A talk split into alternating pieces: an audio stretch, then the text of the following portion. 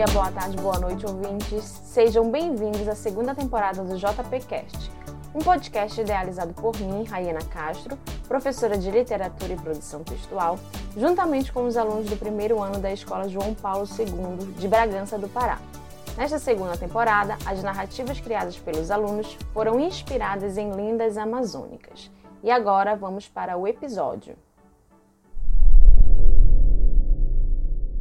Amor em Chamas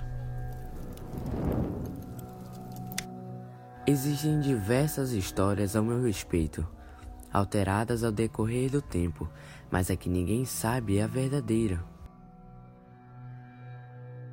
Alguns me conhecem como Mula Sem Cabeça, uma mulher que teve ligações amorosas com um padre, mas minha verdadeira história vai muito além disso.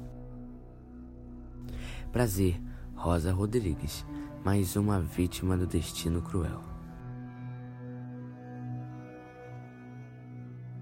Minha história começa em uma noite de lua cheia, quando eu tinha 5 anos, em que o único barulho era os gritos de minha mãe. Pois naquela noite houve um incêndio em nossa casa, que havia começado na floresta.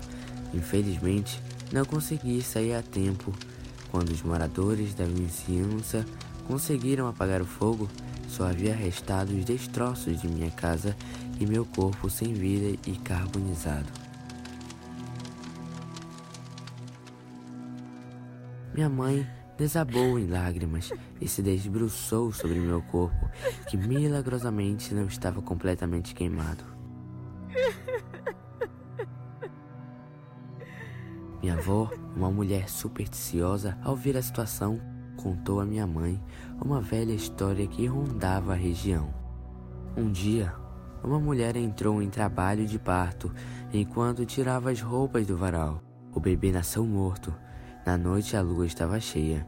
Então, sob a luz da lua e com as preses da mulher, o bebê voltou à vida.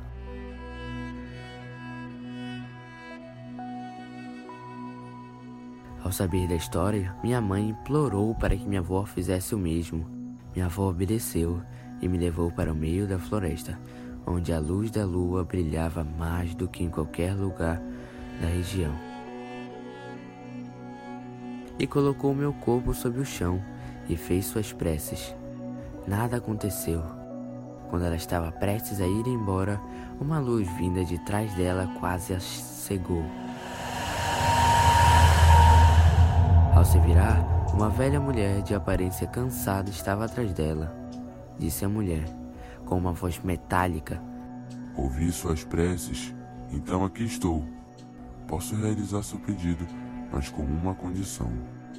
Fale, disse minha avó, esperançosa, porém assustada.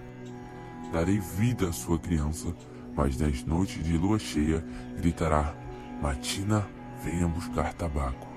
E lá estarei, mas se um dia esquecerem, serão punidos.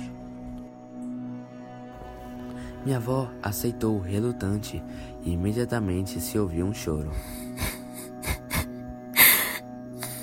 E a criança estava enfim viva. Quando minha avó foi até onde minha mãe estava, meu pai já havia chegado e ambos choraram de emoção.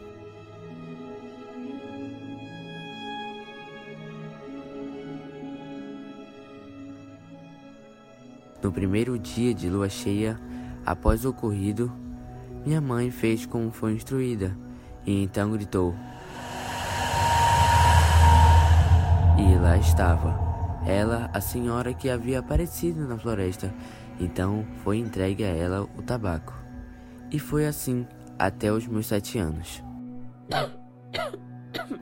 Quando minha mãe ficou muito doente e meu pai precisou cuidar dela, e assim não puderam comprar o tabaco. Já à tarde da noite ouvi batidas na porta e lá estava ela, a senhora. Eu ainda era uma criança e não entendia o motivo daquela senhora aparecer em casa, perguntando sobre o tabaco e por que não a chamaram. Eu, assustada, chamei meu pai, que logo tentou convencê-la a perdoá-los. Ela aceitou, porém, já que o juramento foi quebrado, teve que dar outra condição para mim continuar viva. Primeiro o juramento foi quebrado, deixarei que ela continue viva, contanto que nunca se envolva com nenhum homem.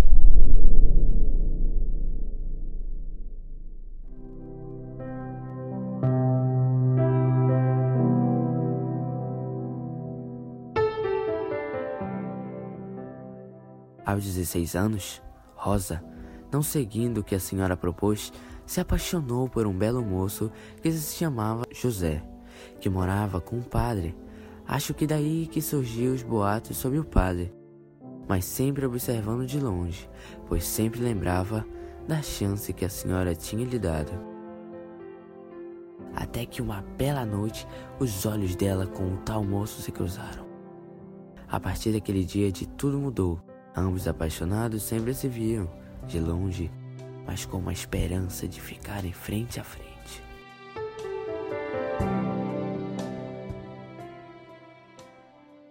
Rosa, sabendo das consequências, deixou o tal moço de lado, mas aquele olhar não seria esquecido tão fácil. Até em uma noite que Rosa foi buscar tabaco, viu o tal moço, de longe, que a observara detalhadamente com uma leve esperança no olhar. Rosa, lembrando do acordo com a lua, o ignorou e saiu andando sobre aquela noite estrelada. Dias passaram, até que a noite chegou. Rosa, decidida, o avistou de longe. Estava no final da rua, todo de branco. Quando seus olhares se cruzaram, Rosa se sentiu diferente, uma experiência nova. No final daquela noite tão incrível, aconteceu uma coisa que Rosa sentiu pela primeira vez: seus lábios sendo tocados suavemente pelo moço com o tal olhar que a impressionava cada vez mais. Mesmo sabendo das consequências, Rosa continuou e continuou. Me senti bem até o ponto em que meus olhos foram lentamente se fechando e alguma coisa no meu corpo queimava. Um beijo para alguns e uma forma de demonstrar carinho. Para mim significou quase perder a vida novamente. Enquanto estava morrendo lentamente, a senhora que visitava minha casa apareceu em minha mente e repetia: O juramento foi quebrado. O juramento foi quebrado. Enquanto eu implorava para continuar viva, ela permitiu, mas, como sempre, com uma condição. Então, lentamente, meu corpo foi transformando em mula, porém sem a cabeça, como lembrete de minha promessa quebrada, e no lugar da cabeça, uma tocha em chamas. Ele também foi punido.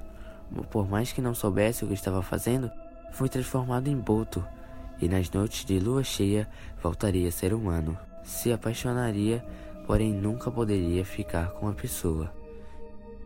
E eu, mula sem cabeça, galopo por aí avisando a todos e impedindo o desmatamento pela região e evitando que aconteça o mesmo que aconteceu na primeira vez em que morri. Sou Rosa Rodrigues, uma mulher que foi punida por amar, e essa é a história de como eu me tornei a mula sem cabeça.